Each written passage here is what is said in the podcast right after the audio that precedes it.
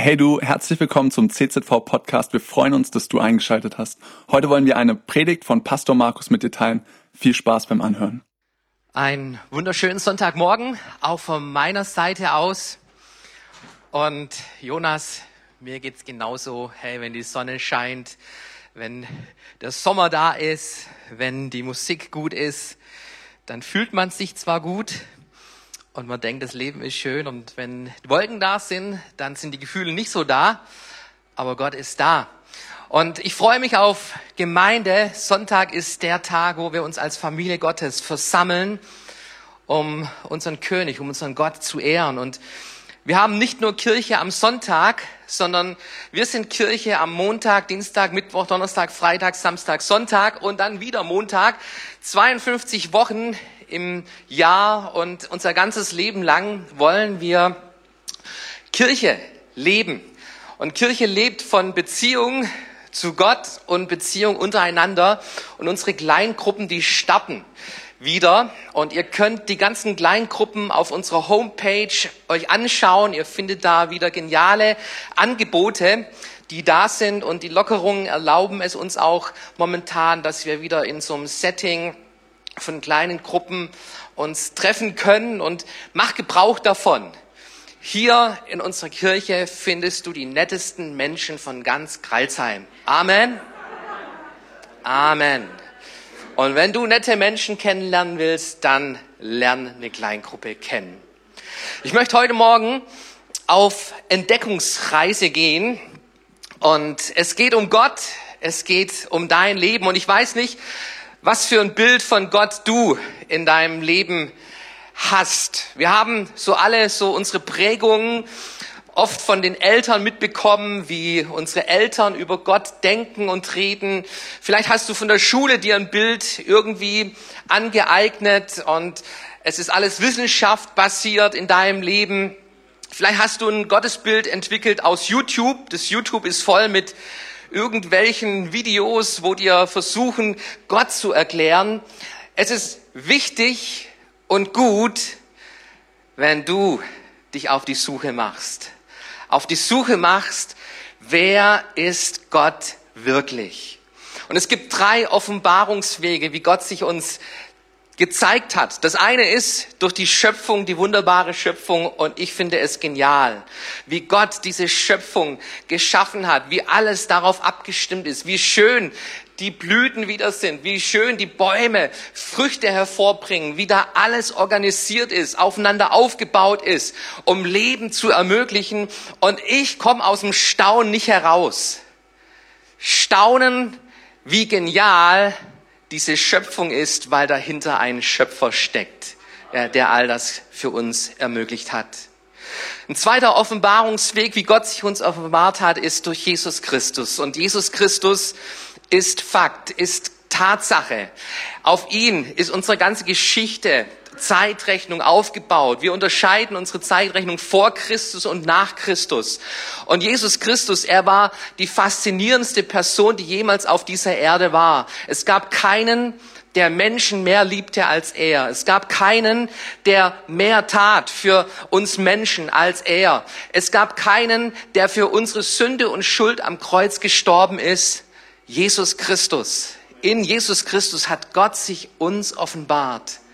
Und dieser Jesus, er sagt in Johannes 14, Vers 6, ich bin der Weg, die Wahrheit und das Leben. Niemand kommt zum Vater denn durch mich. Und wenn du Gott kennenlernen willst, dann lerne Jesus kennen. Und du kannst Jesus kennenlernen durch die Bibel. Die Bibel ist ein dritter Offenbarungsweg, wie sich Gott uns zeigt. Durch dieses Wort spricht Gott in unser Leben hinein. Und das sind keine toten Buchstaben nur, sondern dieses Buch, die Bibel, ist lebendig. Dieses, dieses Buch möchte zu dir sprechen. Dieses Buch weckt Glauben in uns, zeigt uns, wie Gott ist, wer Gott ist, wie er tickt, wie er über uns Menschen denkt, was er für Pläne für unser Leben hat. Und deshalb, wir als Kirche, wir lieben es, in die Bibel, in Gottes Wort hineinzuschauen. Amen. Und ich möchte ins Alte Testament heute mal reingehen. Das Alte Testament ist das Bilderbuch Gottes mit vielen Geschichten aus jahrtausendalten Zeiten her. Aber wir Menschen, wir sind immer noch die gleichen.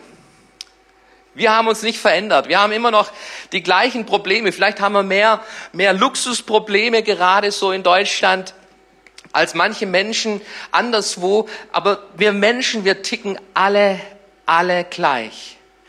Und dieses Buch in der Bibel zeigt uns Menschen, die Gott erlebt haben, die Gott für sich entdeckt haben. Und ich möchte mit dir heute so eine Geschichte anschauen aus 1. Mose Kapitel 16. Diese Geschichte handelt von Hagar. Hagar, die Fremde, das bedeutet ihr Name. Und ähm, eigentlich ist sie nur die Nebenrolle in der eigentlichen Geschichte. Die eigentliche Geschichte handelt von Abraham und Sarah. Abraham, der Urvater des Glaubens, des Judentum, führt sich darauf zurück. Der Islam beruft sich auf Abraham und auch wir Christen wir sagen, hey, Abraham ist ein Vater des Glaubens gewesen und wir sind Kinder des Glaubens auch von Vater Abraham. Und Abraham, er war Gott begegnet und Gott hatte ihm verheißen, ich werde aus dir ein großes Volk machen. Du wirst viele Kinder bekommen. Viele Kinder. Und ähm, irgendwann war Abraham 100 Jahre alt, seine Frau war ein paar Jahre, nur ein paar Jahre jünger. Und ähm, es, es, es zeichnete sich ab, hey, eigentlich so unsere Zeugungsfähigkeit mit 100, die ist ziemlich bei Null. Und die Sarah, die hat eine Idee. Eine Idee, wo, sie, wo Hagar jetzt ins Spiel kommt, die Fremde. Wahrscheinlich hat Abraham sie vom Pharao von Ägypten als Geschenk bekommen. Abraham war in Ägypten gewesen und einen Pharao kennengelernt und der Pharao hatte ihm Geschenke gegeben, ihn dann wieder weggeschickt und höchstwahrscheinlich war Hagar so in den Haushalt von Abraham hineingereicht worden.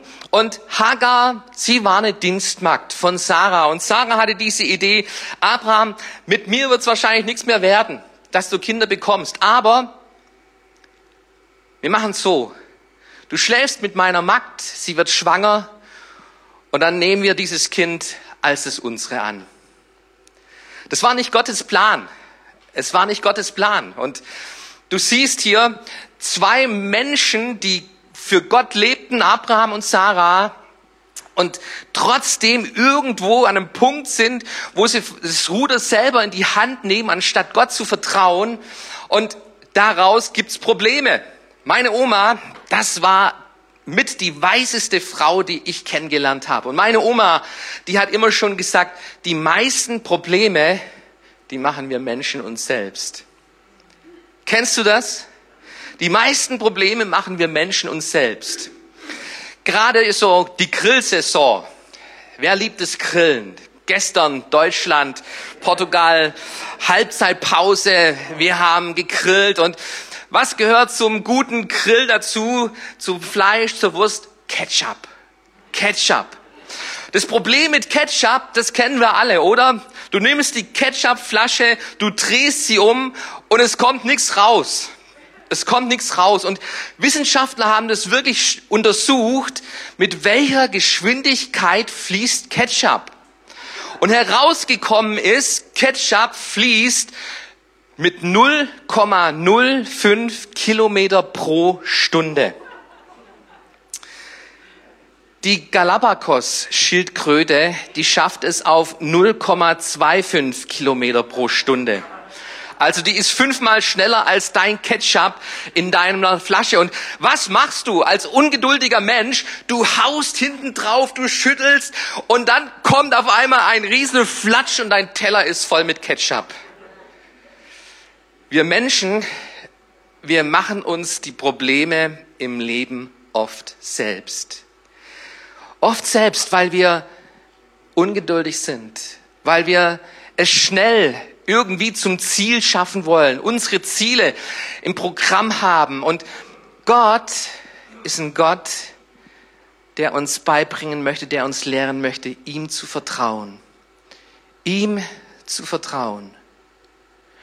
Und die größten Wachstumsprozesse in unserem Leben, auch im geistlichen Leben, finden an zweiter Stelle, an erster Stelle ist es Thema Leid. ein ganz großer Punkt in unserem Leben, wo Wachstumsprozesse stattfinden. Der zweite Punkt ist, zu lernen zu warten. Im Warten geschieht oft die größten Wachstumsprozesse unseres Lebens. Sarah, sie möchte nicht mehr warten und sie nimmt selber das Ruder in die Hand. Abraham, er schläft mit dieser Magd und tatsächlich, sie wird schwanger, Hagar wird schwanger, der Bauch wächst und ich stelle mir das vor, so Hagar stellt sich vor Sarah hin und reibt sich den Bauch und oh, gerade hat sich das Baby bewegt und, und Sarah fragt, darf ich auch mal hinlangen? Und Hagar sagt, nee, sorry, mein Bauch. Und auf einmal kommt das Problem hervor, nämlich Hagar überhebt sich über die Sarah. Und jetzt lasst uns mal in diese Geschichte hineinschauen. In Vers 5, da heißt es dann nämlich, dass die Sarah zu Abraham geht und sie sagt, das Unrecht, das mir zugefügt wird, treffe dich. Ich habe dir meine Magd in den Schoß gegeben, da sie nun aber sieht, dass sie schwanger ist, bin ich verächtlich in ihren Augen. Der Herr sei Richter zwischen mir und dir. Sarah beschwert sich bei ihrem Mann und hey, was, was macht der Mann? Hört euch mal die Antwort von Abraham an. Abraham aber sprach zu Sarah, siehe, deine Magd ist in deiner Hand, tue mit ihr, was gut ist in deinen Augen. so die Philosophie von, von vielen Männern ist, hey, happy wife, happy life. Gerade ist Sarah nicht so happy, also hey Sarah, mach was du willst. So, mach, mach so wie du denkst. Und die Sarah, sie fängt an, die Hagar zu dissen. Ihr das Leben zur Hölle zu machen. Und wie reagiert Hagar? Irgendwann ist sie an dem Punkt, wo sie flieht. Sie flieht an einen Ort, landet an einer Quelle und ähm, dort begegnet sie Gott. Gott reagiert auf unser Leben. Und es gibt ganz, es gibt zwei, zwei Punkte im Leben von uns Menschen, wo du Gott ganz besonders finden kannst. Das eine ist, wenn du anfängst, zu Gott zu rufen, zu beten. Wir haben einen Gott, der Gebet erhört. Da könnten wir als Kirche dir hunderte, tausende von Geschichten erzählen, wie Gott Gebet erhört. Ein zweiter Punkt ist in der Not. In der Not, da wo Menschen in Not sind, da ist Gott ein Gebet entfernt und er möchte uns begegnen. Und es heißt hier in der Bibel in Vers 7, aber der Engel des Herrn fand Hagar bei einem Wasserbrunnen in der Wüste, beim Brunnen auf dem Weg nach Schur. Hagar, sie haut ab von Abraham und Sarah und sie macht sich auf den Weg nach Schur. Wenn du ein paar Verse weiter liest, dann bekommst du noch ein paar Informationen zu der Lokalität, zu diesem Brunnen in Vers 14. Sie nannte den Brunnen einen Brunnen des Lebendigen, der mich sieht. Siehe, er ist zwischen Kadesh und Baret. Kadesh und Baret. Genaue Ortsangaben in der Bibel und das hat mich stutzig gemacht, das hat Interesse bei mir geweckt. Und ich habe mal so ein bisschen nachgeforscht, was es mit diesen Namen auf sich hat. Und Kadesh ist ein Ort in der Bibel, den findest du ganz, ganz häufig in der Bibel. Ähm, viele Geschichten sind darum entstanden um Kadesh. Und Kadesh übersetzt heißt heilig sein. Kadesh heilig sein. Und Beret, das ist das Interessante jetzt, Beret, wenn du nach diesem Ort Beret suchst, dann findest du nichts. Auf der Karte findest du nichts. Ich habe das ganze Internet durchsucht. Du findest bei Beret keine, keine Angaben. Nicht mal, was, was der Name bedeutet. Du findest nichts. Dieser Ort ist nicht lokalisierbar. Und ich weiß nicht, wo du dich gerade befindest. Vielleicht bist du gerade an einem heiligen Ort und, und du bist Kind Gottes und, und du lebst im Glauben mit Jesus und bist nah an Gott dran. Dann freue ich mich für dich. Vielleicht bist du an einem Ort wie Beret, irgendwo zwischendrin. Der nicht lokalisierbar ist. Du weißt nicht, an welcher Stelle im Leben du dich gerade wiederfindest, wo alles drunter und drüber geht. Du weißt nicht, was um dich herum geschieht. Du bist, du bist einfach auf der Flucht. Du bist auf der Flucht vor dem Leben. Du bist auf der Flucht vor Gott, vor dem, was gerade geschieht in deinem Leben, in deinem Alltag. Beret. Und das Erste, was, was aus dieser Geschichte heraussticht, ist eben dieser Punkt.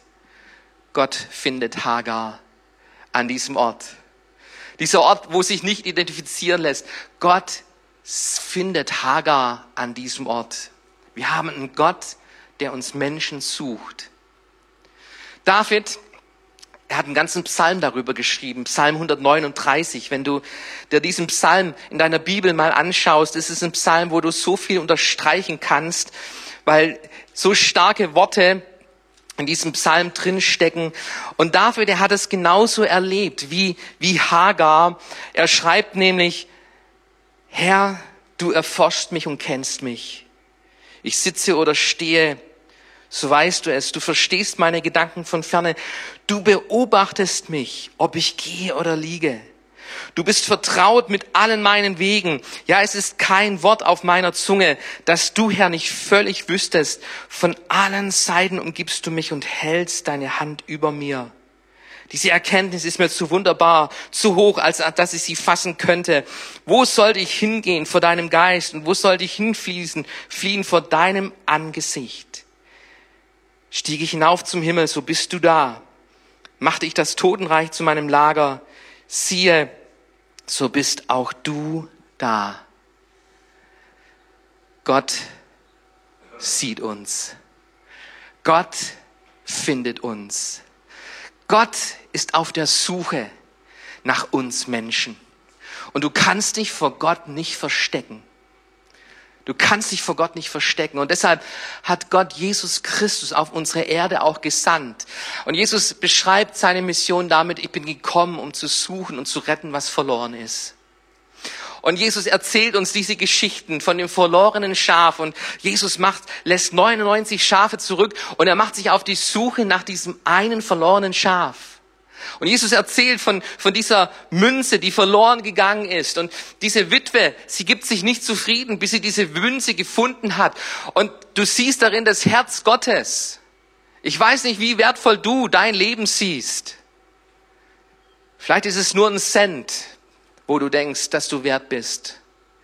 Für Gott bist du so wertvoll, dass Jesus Christus auf diese Erde gekommen ist. Die Geschichte von dem verlorenen Sohn und wie der Vater darauf wartet, dass der verlorene Sohn nach Hause kommt. Wir haben einen Gott, der uns Menschen sucht, der auf der Suche nach dem Verlorenen ist und der Menschen findet, egal an welchem Ort du dich versteckst. Ich glaube, dass jeder Mensch so diese Gottmomente in seinem Leben hat. Und Gott begegnet Hagar in dieser Wüste, an dieser Quelle. Und er stellt ihr zwei entscheidende, wichtige Fragen. Wenn du zurückgehst in diesen Text in 1. Mose Kapitel 16, und diese zwei Fragen, sie lauten, wo kommst du her und wo gehst du hin? Wo kommst du her und wo gehst du hin? Zum einen sind es die großen philosophischen Fragen, mit der wir uns Menschen beschäftigen und auf der Suche sind, wo kommen wir eigentlich her? Bin ich ein Produkt des Zufalls oder ist da irgendwie ein, ein größerer Plan dahinter? Gibt es da eine größere Kraft, die unser Leben steuern und lenken, lenkt? Gibt es da irgendetwas? Wo kommen wir Menschen her? Und die zweite Frage ist, wo gehst du hin? Was ist das Ziel deines Lebens? Zwei große Fragen. Und sie werden ganz persönlich auch, wenn wir sie auf unser Leben einmal uns diese Fragen stellen. Wo komme ich her? Und Hagar, sie schaut auf ihre Wegstrecke zurück, die Fremde. Übergeben von Pharao, wie eine Ware an Abraham. Von Sarah, von Abraham missbraucht für ein böses Spiel dann, dann ähm, hält sie es nicht mehr aus. Sie flieht in die Wüste. Das ist ihre Vergangenheit. Und Gott sieht sie. Gott sieht sie. Und Gott fragt, wo willst du hin? Wo willst du hin? Was machst du mit deinem Leben?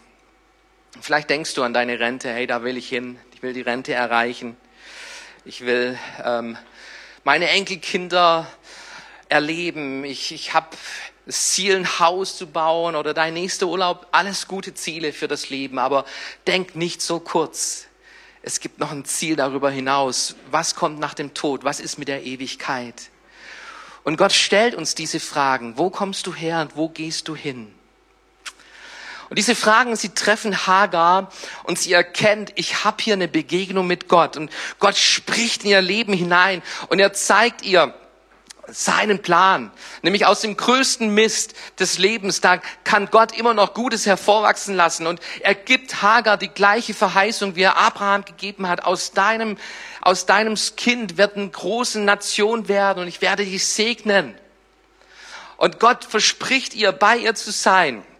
Gott zeigt ihr den großen Plan und sie nennt diesen Ort, diesen Brunnen El Roy. El Roy. Gott, der mich sieht. Und das ist der Titel meiner Predigt heute Morgen. Es gibt einen Gott, der dich sieht. In deiner Situation. Genau an dem Punkt, wo du dich vielleicht versteckst. Gott sieht dich. El Roy. Es gibt einen Gott, der dich sieht. Wir hatten gerade EM, Fußball-EM. Und wer hat das Spiel Dänemark-Finnland gesehen? Wir haben es gerade an dem Moment eingeschalten, den Fernseher, wo ähm, Christian Eriksen plötzlich umkippt und mein Sohn Michael schreit, hey Papa, da liegt einer und wir rennen zum Fernsehen und wir schauen in den Fernsehen und, und sehen, wie da die Mannschaft sich um ihn schart und, und die Blicke abwendet, wie da die Sanitäter hinrennen.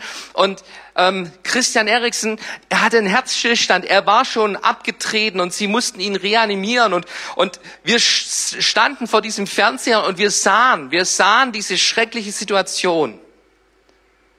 Könnt ihr euch erinnern? Und das Schreckliche ist, wenn du etwas siehst, und du kannst nichts tun. So habe ich mich gefühlt. Gott sieht nicht nur, sondern Gott rennt. Er rennt hin zu den Menschen in der Not. Er ist der Gott, der retten möchte. Und weißt du, was es braucht für ein Wunder? Für ein Wunder braucht es eine Wunde und einen Retter.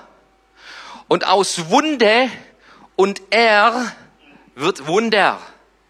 Wenn du eine Wunde hast, dann lass dich retten von dem Retter Jesus Christus. Lass ihn dich reanimieren, neu sein, sein Leben hineinbringen, indem du dich zu ihm wendest und sagst, Herr, sei mir Sünder gnädig, komm du in mein Leben. Und Gott sieht, sieht Hagar und er bringt ihr neu Hoffnung in das Leben und er zeigt ihr ihren, seinen Plan, den er hat für sein Leben. Und was ist sein Plan? Sein Plan besteht darin, geht zurück zu Abraham. Was? Zurück, zurück in den Kampf, zurück in dieses schreckliches Umfeld, zurück in die Situation, die mir nicht passt, wo ich weggerannt bin, da soll ich zurückgehen. Genau. Da gehe zurück. Weißt du, wenn es um Wunder geht, Wunder sind nicht nur die Dinge, wo, wo sich alles in Luft auflöst, wo, wo alles easy peasy, wo, wo alles wie, wie, wie ähm, Karibik-Strandurlaub sich anfühlt wieder. Gott schenkt nicht nur, oft nicht nur diese Wunder, diese Art und Wunder, er hat auch andere Wunder in seinem Plan. Und oft, oft gehört zu seinem Plan, dass er uns Menschen in Situationen zurückführt, die schwer für uns sind. Aber ein Wunder ist geschehen in unserem Herzen. Wir haben erlebt, dass Gott uns sieht. Wir haben erlebt, dass Gott bei uns ist. Wir haben erlebt, dass Gott der Retter ist, der uns die Kraft schenkt, auch schwere Situationen durchzustehen und durchzuhalten.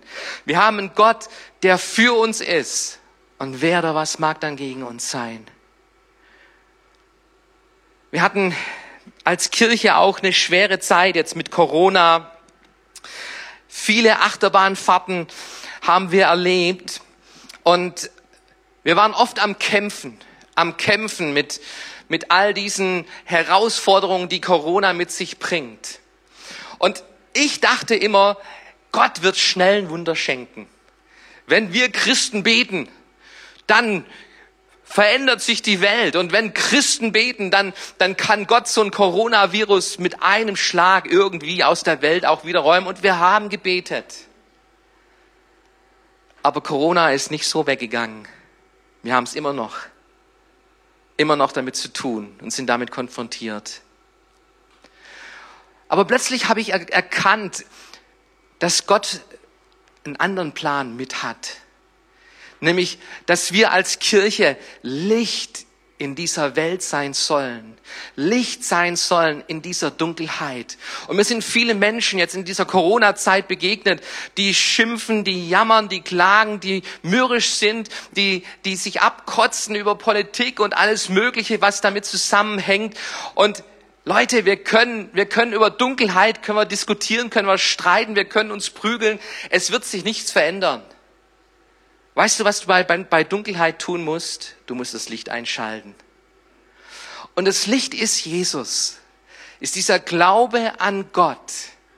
Dieser Glaube an Gott, dass Gott mit uns ist, dass es eine Hoffnung gibt, eine lebendige Hoffnung, die über dieses Leben hinaus feststeht und, und fest ist in unserem Leben. Es gibt einen Gott, der uns Kraft schenkt, durch diese Situation hindurchzugehen. Ein Gott, der trotzdem alles unter Kontrolle hat. Wir haben einen Gott, der für uns ist, für uns Menschen ist. Wir hatten als Kirche in den letzten Monaten manche Persönlichkeiten zu uns eingeladen mit schweren, mit schweren Schicksalsschlägen. Wir hatten einen Arzt bei uns, der an Krebs erkrankt ist. Und wir hatten auch Philipp Mickenbecker bei uns hier in der Kirche. Und Philipp Mickenbecker ist ein YouTube-Star mit 1,5 Millionen Abonnenten, die er hat. Und ähm, von den Real-Life-Guys, so der Hauptmann, ähm, der da viele Ideen hatte. Und Philipp Mickenbecker, wir hatten ihn angefragt, er hatte zugesagt und unser Termin rückte immer näher und mit seiner Krankheit wurde es immer schlimmer und es ging immer schlechter. Und wir hatten ein Gespräch vor unserem Termin, wo er sagte, Markus, ich weiß nicht, ob ich es pack, zu euch zu kommen, aber ich versuche es. Ich versuche es, weil es mir wichtig ist. An unserem Sonntagmorgen hat er ein Video gepostet von einem Bad. Er war in Stuttgart im Hotel, hatte Samstagabends auf einer Veranstaltung gesprochen, war in diesem Hotel und Sonntagmorgens ist er im Bad und er sieht seine Wunde und er, er sieht all, all seinen Schmerz und, und sein Leid und er hat einen Zusammenbruch genau an diesem Tag. Und er ist trotzdem gekommen zu uns, war hier wir haben nichts mitbekommen von, von, von seiner Not auch an diesem Tag, sondern er hat gestrahlt, er hat Hoffnung gebracht. Er hat erzählt von seinem Glauben, er hat erzählt von, von seinem Krankheitsverlauf. Und Philipp, Philipp ist am 9.6. ist er gestorben und diese Woche war seine Beerdigung am Donnerstag. Ihr könnt es ja auf YouTube anschauen, die Beerdigung. Und selbst in der Beerdigung merkst du von dieser Hoffnung, von dieser Hoffnung, die Philipp getragen hat in seinem Leid, in seiner Krankheit. Von seinem Krankenbett hat er es mit seinem letzten Film gepostet und in diesem Film, das sagt er, dass er Frieden gefunden hat mit dieser Situation, weil er weiß, Gott hat alles in seiner Hand. Und er freut sich, uns alle in der Ewigkeit wiederzusehen. Was für eine Hoffnung. Es ist nicht dieses Wunder geschehen, dass, dass Philipp geheilt worden ist von Krebs, Aber Philipp, er hat Gott vertraut. Er hat Gott vertraut in seiner Not, weil er Gott erlebt hat in seiner Not. Und weil er wusste, hey, ich muss nicht alles verstehen im Leben, aber ich, ich darf Gott vertrauen. Gott vertrauen, dass er es gut macht. Gott sieh dich. Das ist entschieden. Das ist entschieden. Wie Gott dich sieht, das ist, das ist entschieden. Jesus Christus. Dafür ist Jesus Christus gekommen auf diese Erde. Wie du Gott siehst, das ist entscheidend für dein Leben. Und ich möchte einladen, heute Morgen, dass du dich vor Gott hinstellst und Gott Gott sein lässt in deinem Leben indem du ihm dein Leben ihm anvertraust. Cool, dass du dir unsere Predigt angehört hast. Wir hoffen, sie hat dir geholfen und wir wollen dich ermutigen, auch während der Woche Teil einer Kleingruppe zu werden. Schreib uns einfach eine E-Mail an podcast.czv-kreuzheim.de oder komm einfach am Sonntag in unseren Gottesdienst. Folge uns außerdem auf Facebook oder Instagram für alle weiteren Infos. Wir freuen uns auf dich.